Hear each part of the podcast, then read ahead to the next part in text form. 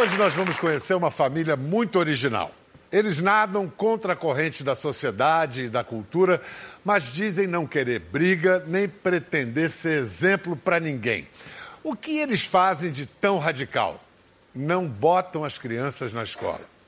Mais que isso, como pais, não dão aulas em casa de acordo com qualquer currículo escolar. Eles deixam os filhos aprenderem sozinhos, de acordo com seus interesses, apostam que são autodidatas por natureza. Na falta de tradução melhor do inglês unschooling, eles são adeptos e praticam a desescolarização. Se você tem medo da ideia, como muita gente tem, vamos ver de onde eles tiram coragem para apostar que a vida dos filhos vai dar certo assim. Receba a pesquisadora Ana Tomás e o ator Fábio Markov. Eu tô te explicando pra te confundir, tô te confundindo pra esclarecer, tô iluminado pra poder cegar, tô ficando cego pra poder guiar. Essa música que a banda tocou na entrada de vocês, do meu amado Tom Zé, Nossa, diz... amada. Eu tô te explicando para te confundir, eu tô te confundindo para te esclarecer, tô iluminado para poder cegar, tô ficando cego para poder guiar, eu tô me despedindo para poder voltar. É um... São lindos versos, mas por que, Ana, você sugeriu essa canção para hoje? Porque é o que vai acontecer aqui hoje, provavelmente. Opa! que promessa! Como assim? Porque é, esse é um tema tão paradoxal que conforme a gente vai conversando e explicando, vai ficando todo mundo mais confuso e daqui a pouco encontram um caminho juntos e você vai ver que Como a gente está falando hoje de escola ou de ah, ah, alternativas, oposições à escola, vamos ver a Ana criança na escola. Com uma cara de muito braba. De quem não estava gostando nada disso. É, é isso? Você, você não, gostava não, de escola? Eu era muito tímida. Eu comecei a falar publicamente depois dos 9, 10 anos. Eu era muito tímida. Eu fui muito feliz na escola. Ah. Primeiro porque eu não era... Eu não me identificava com a melhor aluna e nem com a pior. Então, eu estava ali, naquele lugar confortável, que passava de ano direto, sem muito esforço. E aí passava o tempo rindo, conversando, Então a sua brincando. experiência como aluna numa escola convencional foi boa. Foi perfeita. Aí eu fiz a faculdade, eu fiz especialização. Aí eu comecei a viver uma vida de adulto. E aí eu vi que eu não aprendi nada. Não, aprendi, não sabia nada, não sabia cozinhar, não sabia pagar conta, não sabia abrir conta Você está falando isso com- no início da vida adulta? É, 22 anos, eu entrei muito cedo, eu entrei com 17 na faculdade, com 21 eu já estava, já tinha terminado a especialização em dança. E essa sensação de vazio, então aí eu me tornei autodidata. E aí eu fui, fui estudar biologia de UX Skill, depois de Maturana, aí fui estudar filosofia. Eu queria entender o ser humano, eu queria entender aquilo que eu achei que eu devia ter tido na escola, né? Fui atrás desse processo. Agora eu quero ver o menino Fábio. Cadê ele? Fábio, eu soube. Oh! Isso, isso é na Argentina, Fábio? É da Argentina e uma foto muito traumática, Por que traumática? porque a gente ia representar uma festa pátria e eu fiquei no final da fila dos figurinos para subir no, no palco e quando cheguei tinham contado um aluno a menos. Então estavam todos com uns figurinos muito bonitos e a professora falou: Ah, não, não se preocupa, não, não, pega aí umas cartolinas. Unos... E me fizeram esse. Queimaram uma rolha, pintaram o bigode e me mandaram para o palco. Isso parece história de livro. Então, essa foto foi. Mas, Fábio, é, é surpreendente o menino que foi apresentado assim, traumaticamente ao teatro, se tornou ator profissional. O Fábio é ator profissional. E dos bons, viu? E dos bons, eu sei, eu sei disso. Vem cá. Então, a sua formação, a sua experiência com instituições de ensino clássicas, foi ruim, foi boa, foi mais ou menos? Digamos que eu, a, a escola para mim, em, naquele momento eu não, não achava uma coisa traumática, mas não foi fácil. Eu venho de uma, de uma família judaica e eu senti discriminação por ser judeu, mas parecia que era, que era isso, né? que, que era assim. Então você nesse momento não sente eh, eh, esse esse mal-estar. Você foi perceber isso a posteriori, né? Depois aí, é, aí a ficha... Depois, depois. Vamos lá, começar a falar agora dessa história de desescolarização, que é como vocês educam os filhos de vocês. Num país que teve tanta dificuldade para universalizar a educação como o Brasil, que ainda luta muito, tem o desafio para prover oportunidades iguais para todas as crianças, lugar de criança ainda não é na escola? É, mas tem que mudar, é, mas tem que transformar. Então, não é por isso que não é contra, né? É, o que aconteceu é que eu, eu sempre estive muito inserida na escola, adoro escola. Acho que ali tem um ambiente muito rico de adultos e crianças, não familiares, né? Mas o, o, Guto começou a apresentar um desinteresse muito grande, uma apatia. O Guto, Guto é, filho é o mais velho. filho mais velho. É. Ele que hoje tem? Vai fazer 25 em agosto, uhum. 24 anos. Ele começou a mostrar uma apatia muito grande, um desinteresse muito grande, ah, uma preguiça. E eu, e eu e, e, todas as minhas teses da, dos meus estudos eram dentro de escolas. Então, por exemplo, eu, tinha, eu tive uma tese que era o corpo na escola. Eu chegava de manhãzinha as, e, e, visitava as primeiras classes, as primeiras séries. Todas as crianças sentadas assim, na beirinha. Ai, tô louco para aprender, eu quero. Ah, eu tô com uma mesinha, igual meu pai tem lá no escritório, sabe? E na quarta série, todos assim. Mas todos. E, e aí saía da da, da, cadeira e o corpo ficava lá. Então, ah, ah. então é, eu, eu, comecei a ver o que, que é isso que está acontecendo. Fora que, quando eu fui dar aula de teatro na escola, é teatro, diversão, é, brincadeira. Ai, estou cansada, ai, estou com sono. Até para o teatro. Até para o teatro. É um desinteresse muito grande, né? Mas olha, grandes educadores concordam que a escola está ultrapassada, Sim. desatualizada. O próprio Rubens Alves, que é uma referência como educador no Brasil, dizia que a escola é um mal necessário. Uhum. Agora, uma coisa é você dizer que precisa ser reformada, transformada a escola.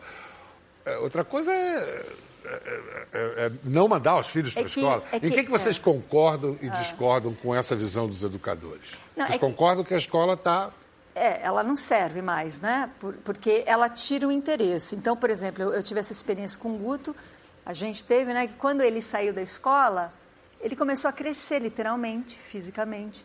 Ele começou a ter muito interesse e estudava de uma maneira que nunca tinha estudado antes. Quando vocês tiraram o Guto da escola, vocês já tinham ouvido falar nesse termo desescolarização? Não. não. eu, eu, fui estudar homeschooling, mas eu não achei sentido. O unschooling são termos bem americanos, porque lá tem uma grande comunidade. Vamos explicar para quem ainda não está identificando as diferenças. Homeschooling, que é educação domiciliar ou educação familiar, e desescolarização. Quais, hum. quais são as diferenças? O, o homeschooling, você traz a escola para dentro de casa, você segue um currículo, você você acredita que você pode fazer melhor que a escola? Os pais dão aula. Pais ou tutores. Tutores. Né? Dão aula em casa. É. E, o... e, a criança não Isso. vai para a escola. E, e, a outra... E o unschooling, a desescolarização, você rompe com esse padrão e você realmente vai descobrir, criar, inventar uma outra maneira dessas crianças crescerem de uma maneira íntegra, né? Cognitivo, emocional, físico. Então você tem que criar e foi o que nos tocou fazer essa criação disso. Então o Guto saiu da escola com. Com 14. 14 e ele está com 25 com agora. 25. Vamos deixar o Guto contar um pouco dessa história.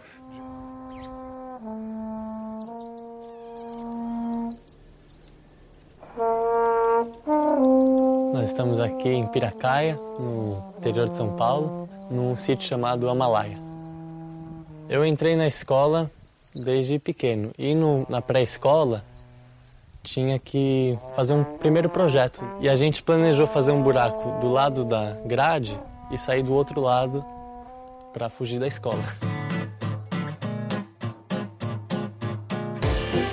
Eu me chamo Guto, eu sou um viajante do mundo, inclusive quando estou parado.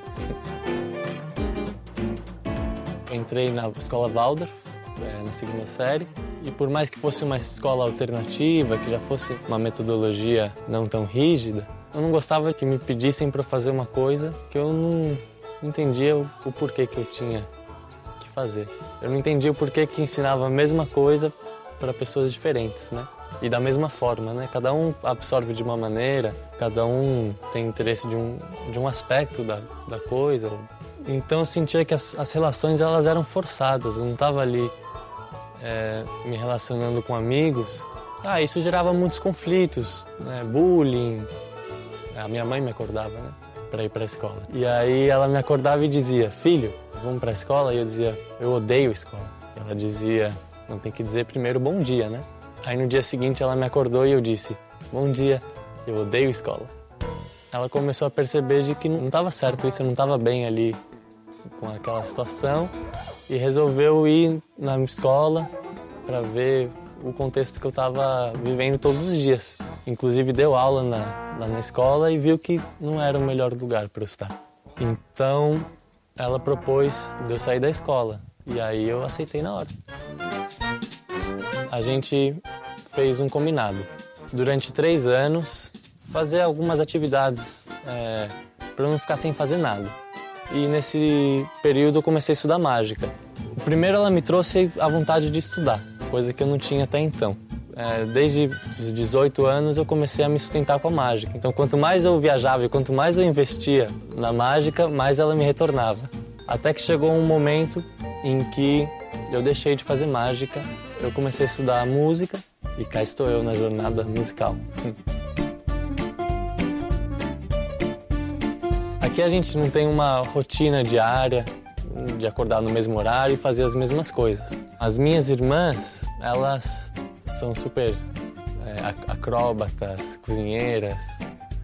O Nico ele pinta e também eu faço alguns instrumentos. Eu produzo tanto cases de, de couro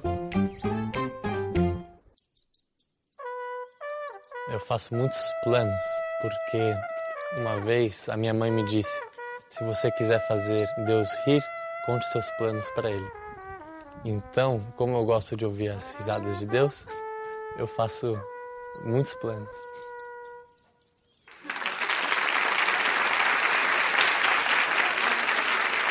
Vamos lá. É, você está vendo, a gente está vendo um jovem de 25 anos que parece estar bem resolvido encaminhado na vida. Então, isso deve ter dado confiança para vocês para tentar a mesma coisa com as meninas. As meninas têm que, quantos é, anos agora? 9 e 12. Na verdade, com as meninas a gente não pensou fazer isso. A gente.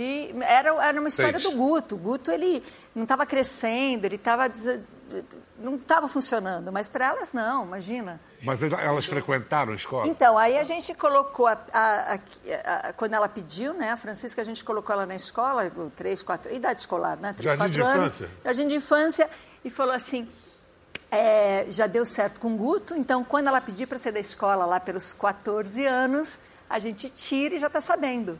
Então hum. vamos combinar isso, a gente coloca ela na escola porque ela pediu, e também não é decisão dela, a gente achava que tinha tudo a ver e tira quando ela pedir, né? E aí, três semanas depois, ela falou: Eu quero sair da escola, eu nunca mais quero ir para a escola. Com quatro anos? Com quatro anos. Com quatro anos. Só que você. Não é decisão da criança. Pois é. É decisão é. dos pais. E aí eu falei: Ah, não, pera um pouquinho, a gente tem, realmente tem que abraçar e, e olhar o que está se apresentando aqui e aí a gente começou a vislumbrar um outro modo de vida, muito mais amplo, já não tinha mais nada a ver com a escola. E aí a gente foi dar esse passo, mudou de cidade, mudou de estrutura. Aí já estavam as duas nascidas? Já. já, elas nasceram nesse período de dois anos. Mas vamos lá, eu, eu acho que a gente vai chegar a uhum. essa proposta mais ampla de mudança de vida. Mas antes, coisinhas bem básicas. Uma tem nove, outra tem doze. Isso. Foram alfabetizadas? Então, é um, é, para mim é um mistério que acontece, porque, é, claro, é, o Guto já sabia ler e escrever, mal ou bem e tal, porque ele não gostava de estudar, mas elas estavam ali do zero e eu comecei a estudar alfabetização, porque me interessava né, que elas soubessem ler e escrever. E, e as, as técnicas de alfabetização se contradizem muito. Enquanto eu estava escolhendo por que caminho seguir, ela começou a ler e a escrever. Sozinha? Falei, como é? N não sei como foi. É perguntando, é a gente respondendo. Mas como? Com os livros que vocês têm em casa? A gente a lia gente, muito. A gente lia elas, muito, né? a gente foi, fez um investimento em livros muito grande. Livros de contos, mas coisa boa, né? Mas é. livros infantis. Livros infantis, infantis. Que a gente lia todos, todas as E elas sozinhas aprenderam a ler? Pois é. E hoje, nessa idade que elas estão, 9 e 12 anos, Sim. elas leem qualquer Fluentemente. coisa? Não, elas, elas leem, elas, elas São leitoras? são leitoras. Escrevem. Por exemplo, uma carta. Se tiver que escrever uma carta Escrevem. formal, A sabe gente se escrever? manda cartas. É, a gente tem um correio e a gente Tem uma manda caixa de carta pro correio onde a gente se manda cartas. Somos nós mesmos que nos mandamos cartas. Elas usam internet? Usam. Usa pouco. Isso ajudou? A- a- Assim, eu tenho crise com isso, não é muito fácil. Eu- eu ainda tenho que administrar, mas estou aprendendo. Mas é, ah, a gente está no mundo, a gente convive. Elas não são educadas em casa, são educadas no mundo. Quer dizer, o que eu estou entendendo é que a ideia das meninas não irem para a escola e não serem educadas, não terem instrução nem em casa, faz parte de um projeto maior de vocês. Sim. Mas a questão da rotina, que o Guto fala na- no DOC, que não há uma rotina. Bom, é meio senso comum de eh, pedagogos, educadores, de que crianças precisam de rotina, previsibilidade. Mais ou menos, precisam de ritmo. Ritmo, rotina é outra história. Rotina não é uma engessada. É que nem falar limite e contenção.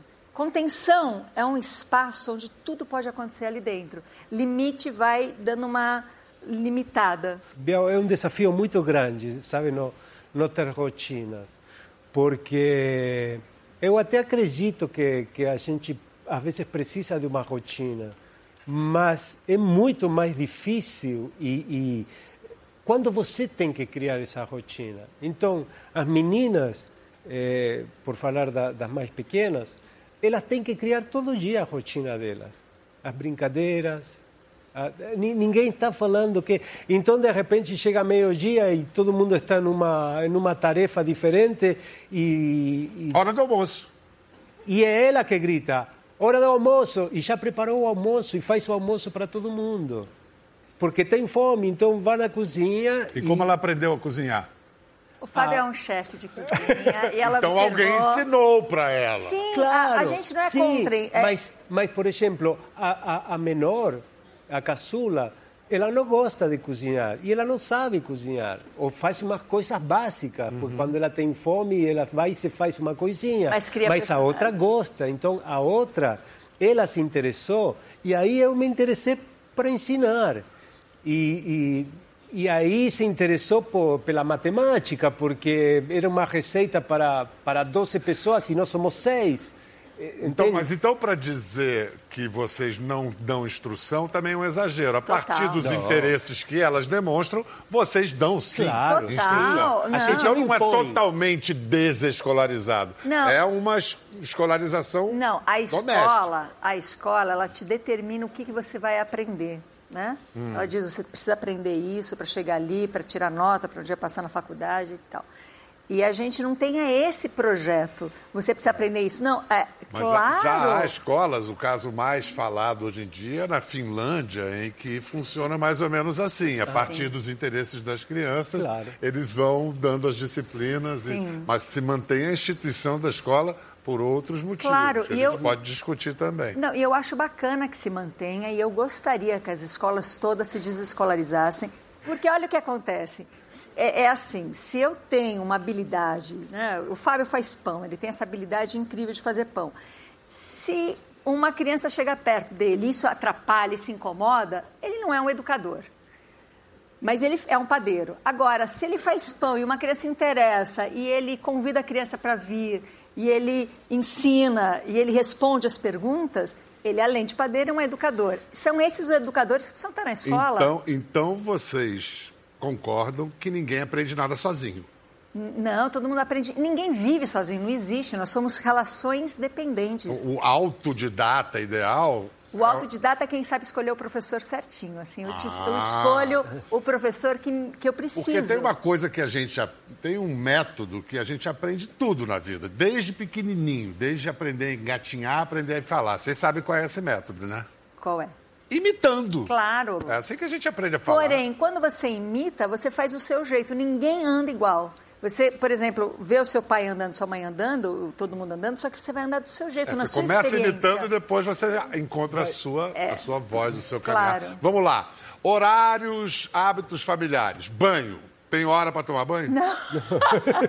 Gente, Não, depende, a gente tem aquecedor solar, precisa ter sol para tomar banho naquele horário. Então, Mas você não, toma não banho todo hora. dia? Eu tomo, eu posso dizer Ah, que eu e as tomo. crianças? Também. Também, também. noções de higiene básicas. Claro. Não, a gente, nós somos super Não, sei lá, sociais. todo, o pessoal todo alternativo lá, tem que perguntar essas coisas. Alimentação. A mais saudável possível, a que é local, a que a gente planta, os vizinhos Mas plantam. se elas quiserem. Vocês não têm televisão. Não.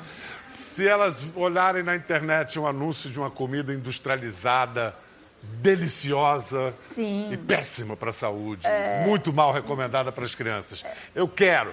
É, dep- é claro, elas, tão, elas têm um organismo Por exemplo, você vai a preparado. um aniversário. Que, Brigadeiro. que, Sim. que vai falar? Não, não, não, não, não beber uma, um refrigerante? Não, bebem Ah, refrigerante. Ninguém nem percebe que a gente é diferente. É, mas Mas Vamos só. Vamos, vamos ver um filme. Quando se fala nesse assunto, um filme é frequenta- frequentemente citado. É o Capitão Fantástico. Foi melhor direção em Cannes e indicado ao Oscar em 2016. Vamos ver uma ceninha.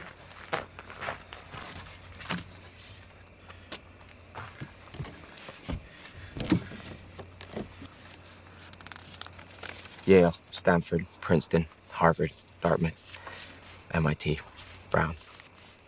Well done. Thank you. It's very impressive.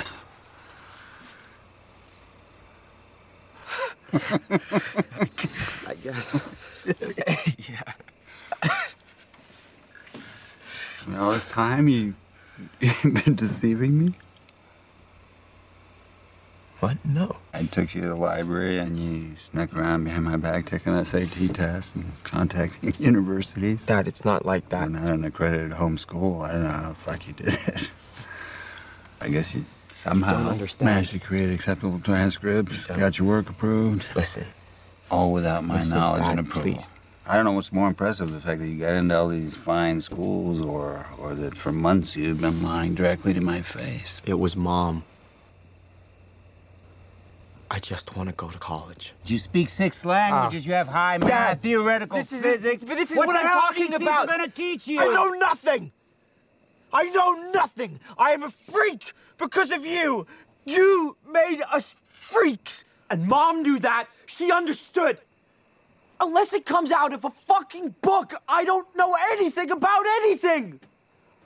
Bom, acho que todo mundo pegou a trama do filme. O menino foi educado em casa pela, pela família, no, no educação familiar, né, homeschooling, e por si só resolveu ir para a faculdade e o pai não Achar- reagiu bem. é, É, vocês sabem que é possível, é provável, ou no mínimo possível, que as meninas queiram ir para a faculdade.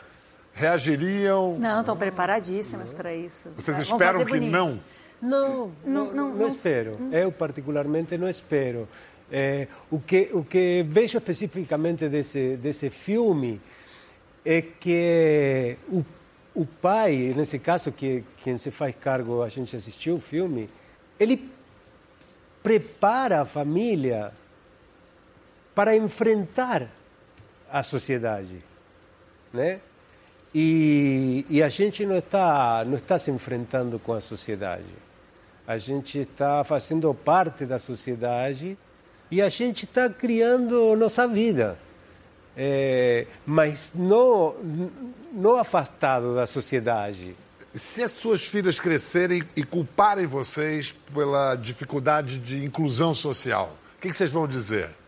A culpa não foi nossa? Não, a responsabilidade a gente é total. assume, a gente assume no- a responsabilidade. nossas decisões. Mas a gente está tomando cuidado para que isso não aconteça, porque, mas claro, eu, eu me questiono sempre. Não é uma coisa, não é uma ideia e um ideal. É, é, é um modo que a gente acredita. A gente tem um, eu sinto uma coerência. A gente pensa, sente, fala e age e vive da maneira que a gente acredita. E elas apresentam algum tipo de questionamento? Já apresentaram? Já, já apresentaram. Uma vez ela, minha filha pediu, né? Ela falou assim, mas eu, eu quero ir para a escola, porque meus amigos vão para a escola, porque... E eu falei, bom, mas o é, que, que você acha? O que você quer fazer na escola? Ela falou, ah, eu quero ter férias, quero ter recreio. falei, ah, você quer ir para a escola para ter férias e recreio, é.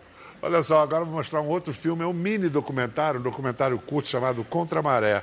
Foi lançado pela produtora La Casa de la Madre no portal Hypeness e é sobre uma família desescolarizada que foi barrada pela justiça.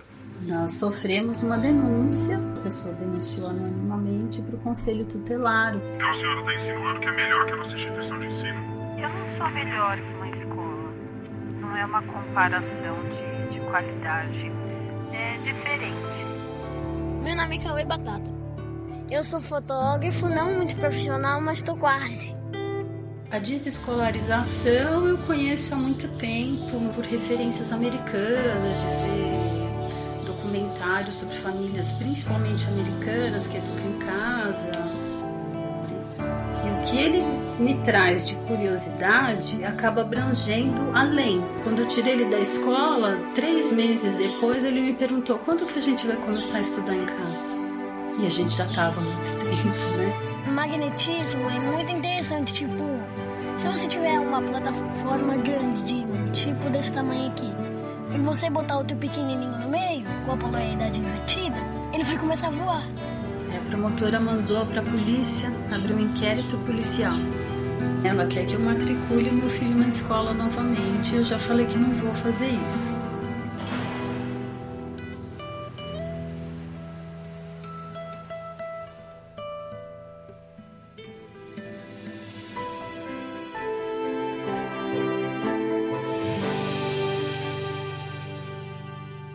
Então, vocês, vocês consideram a possibilidade de um dia o Conselho Tutelar bater na porta de vocês?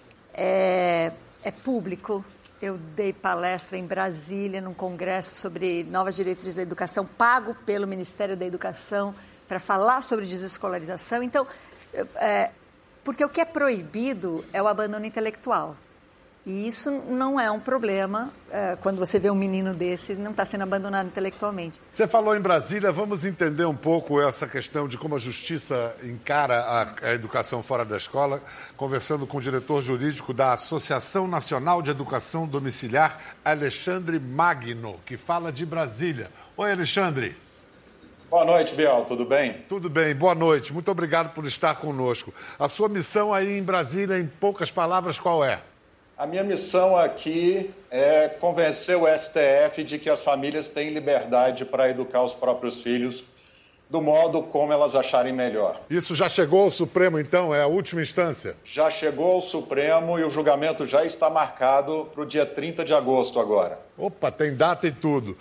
É, você, tem data e tudo. Nesse julgamento está sendo uh, decidido a educação domiciliar, ou seja, a educação familiar, ou também a desescolarização? É, tudo está sendo decidido nesse julgamento. Juridicamente, não há diferença entre homeschooling, unschooling, desescolarização. A partir do momento em que os pais tiram a criança da escola, é, juridicamente a gente chama isso de educação domiciliar e é isso que o Supremo vai julgar agora. Hoje, nesse momento, educar em casa é ilegal no Brasil? Não. Na verdade, nunca foi ilegal, até porque nós não temos nenhuma norma no Brasil tratando de educação domiciliar. Absolutamente nenhuma. Então, esse é um assunto polêmico e que vai ser decidido agora pelo Supremo. O que nós temos são normas da LDB e do Estatuto da Criança e Adolescente determinando a matrícula compulsória na escola. Acontece que naquela época o legislador não tinha conhecimento da existência da educação domiciliar, da possibilidade de se educar em casa. Então, na verdade, a opção à época era apenas entre matricular na escola e deixar em abandono intelectual. É, a opção por educar em casa surgiu há poucos anos publicamente no Brasil. E é uma discussão no fórum público bastante nova. É o seguinte, Alexandre, num país em que é tão dramática a questão da educação, dar ênfase à educação domiciliar com a educação pública, as escolas precisando tanto de atenção, não seria tergiversar? Não, pelo contrário.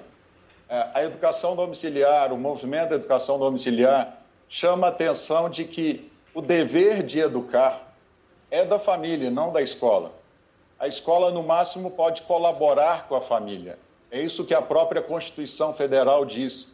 A Constituição Federal não diz que a, educação é o dever do Estado? É dever do Estado e da família, e não dever da escola. A sociedade, por meio da escola, pode colaborar com a educação, mas a, a escola ela não educa de fato. Isso aí é algo que a gente precisa deixar bem claro. Na melhor das hipóteses, a escola instrui, mas a educação, de fato, ela ocorre dentro de casa.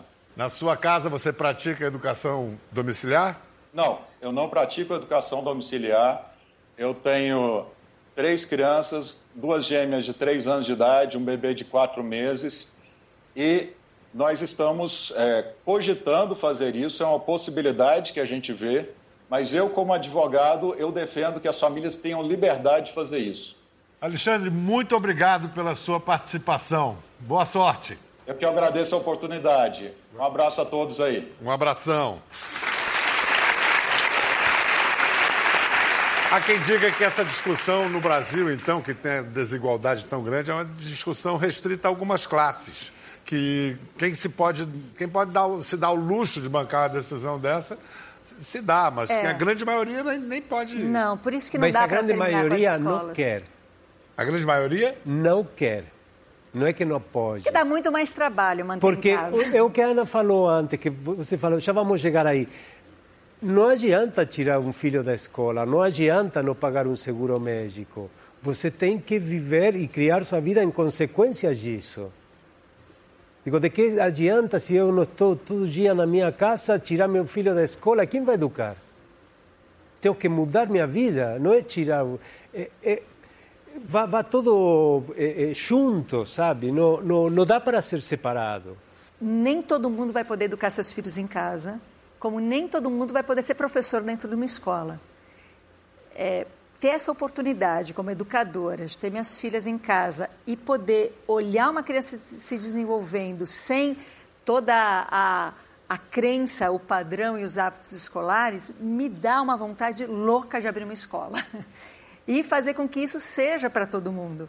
Não vou abrir uma escola, não é estar no Eu, eu já não duvido mais de nada nessa altura. do mas colaboro com né? todas, qualquer escola. Agora eu vou, em outubro a gente vai para Portugal, porque tem duas escolas que eles estão pensando como é que é a escola do século XXI e me chamaram para ir lá. Então está todo mundo discutindo isso. A história não é mais se tira da escola, se fica na escola.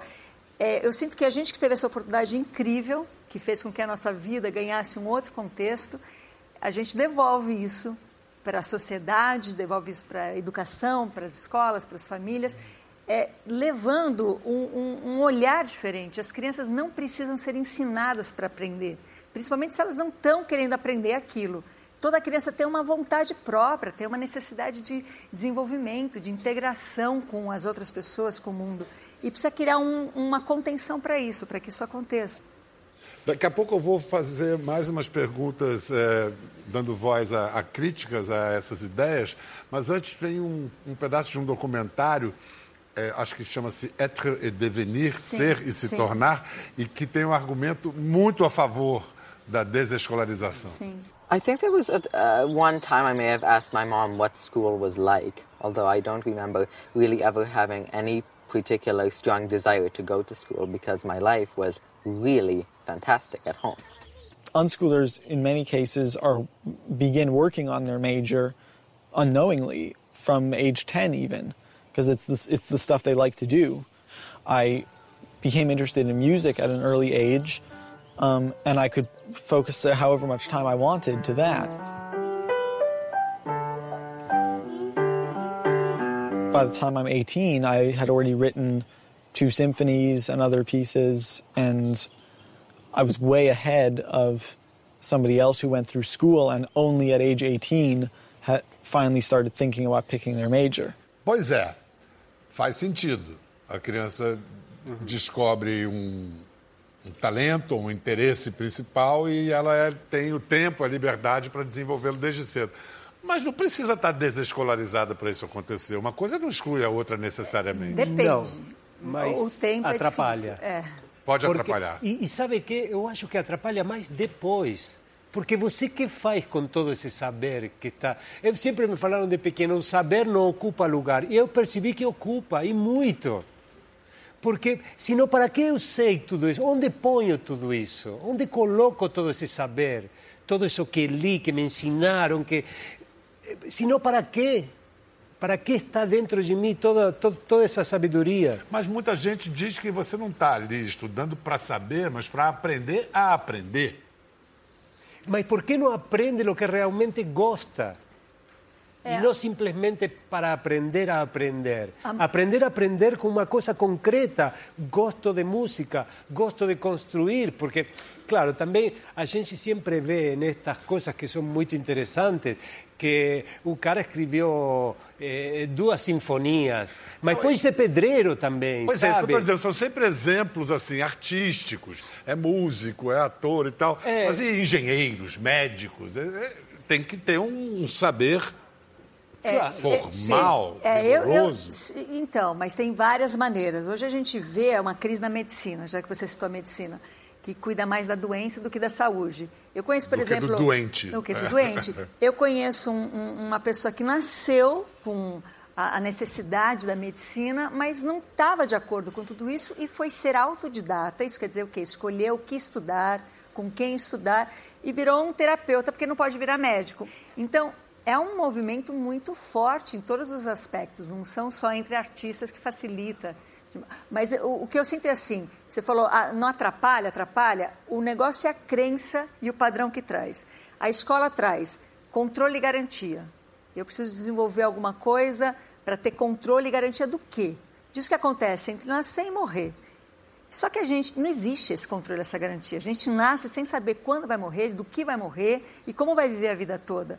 Então, essa busca constante controle e tá o tempo todo condicionado por crenças e padrões é nesse lugar que a gente está cuidando. Uma crítica recorrente é a seguinte: escola não serve só lá para ir aprender, mas para socializar. Como é que se dá a socialização de, de crianças desescolarizadas no meio de todas as outras crianças que vão à escola?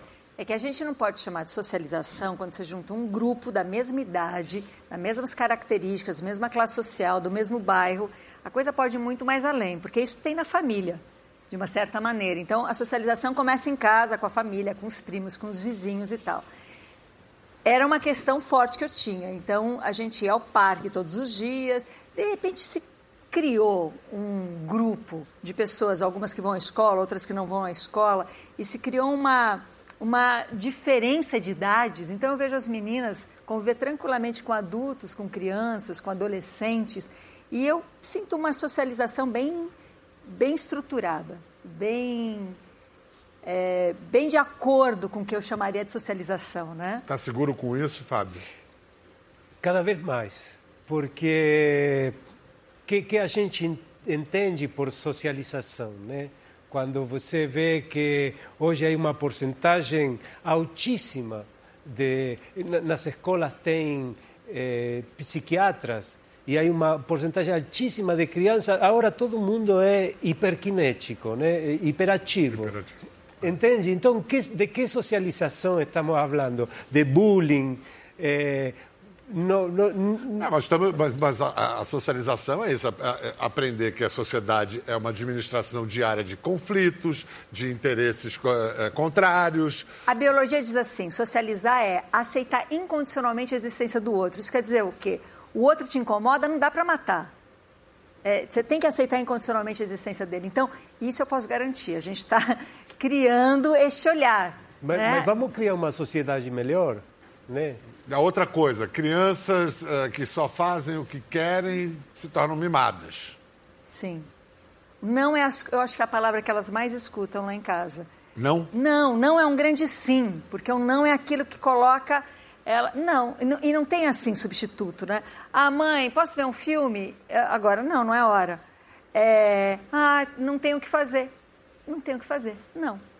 Esse não, dá dois minutos, já estão inventando uma coisa, já estão indo atrás de outra. Então, é, não, a gente não fala assim para. ainda mais para os pedidos para substituir alguma coisa. Né? Vocês já falaram aqui que também não se pode esperar de todos os pais a disponibilidade, a vontade, a preparação para educar em casa. Mas também se diz que você que, que, não se deveria pôr tanta responsabilidade sobre as crianças que são cidadãos inimputáveis, quer dizer, não podem ser responsabilizados claro. pelos seus atos. Às vezes isso não é um peso muito grande nas crianças? Elas mesmas terem que decidir sobre não, o destino? Não, não. A gente, eh, sobre questões que a gente que decide. A gente que decide que elas não vão na escola, é, que, que, tem ela, que dormir quando está cansado. Que, que, que, tem que comer uma comida saudável. É, a gente decide essas coisas. Elas têm, têm coisas que elas podem decidir, é, mas que está de acordo com o que a gente considera com a idade delas, né? que elas conseguem é, ter uma noção e poder decidir sobre isso. É muito lindo ver criança crescendo, se desenvolvendo com essa confiança e com essa intimidade com o seu próprio desejo, que não é um desejo é, condicionado por uma crença nem nada, não é um desejo assim de tirar nota, de ser reconhecido, de é, é um despertar, é um, é, a gente viu no Guto muito claramente, né? De repente a mágica tomou conta da vida dele, que virou um estudioso não só de mágica, mas de psicologia da plateia e de, e de mímica e de outros recursos. De, agora veio a música é uma paixão, uma entrega, e a gente vê isso desde os pequenos. Eu, de verdade, eu, eu acho que essa experiência é para devolver para as escolas, dizer, dá para ser uma escola muito legal, uma escola que não tem horário para entrar nem para sair, que não tem matéria, uma escola que não tem já nada determinado, mas tem pessoas ali apaixonadas que gostam de ser assistido por crianças e que responder perguntas. As duas meninas, você já disse que uma gosta de cozinhar, a outra não. Que interesses cada uma já demonstra e que diferenças há entre esses interesses? Elas são bem diferentes, porque que, uma... Em termos de leitura, de o é... que elas estão estudando, por exemplo. Nessa idade, ir para o lado uh, artístico é muito mais fácil. Mas a mais velha tem interesse por arquitetura, quer muito estudar arquitetura. Hoje ela diz isso. Uhum. É, ajudou a construir a nossa casa. É. Então, se vocês pudessem apostar num futuro num ideal para o sistema educacional brasileiro perseguir? O, o, respeito pela necessidade da criança, neste caso, né, nos primeiros anos. É, é isso, é ouvi-la não como não como uma criança, sino como um ser humano em uma determinada etapa da vida, né? Porque a gente subestima a criança.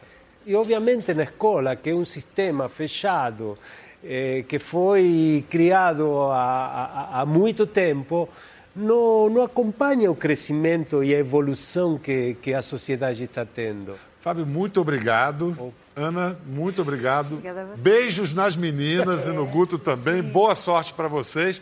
E a gente se despede com a nossa banda cantando a música de Geraldo Filme, que foi imortalizada por Itamar Assunção e que chama Vai Cuidar da Sua Vida. Até a próxima. Valeu. Vai cuidar de sua vida. E o popular. Quem cuida da vida alheia, da sua não pode cuidar. Gostou da conversa? No Globoplay você pode acompanhar e também ver as imagens de tudo que rolou. Até lá.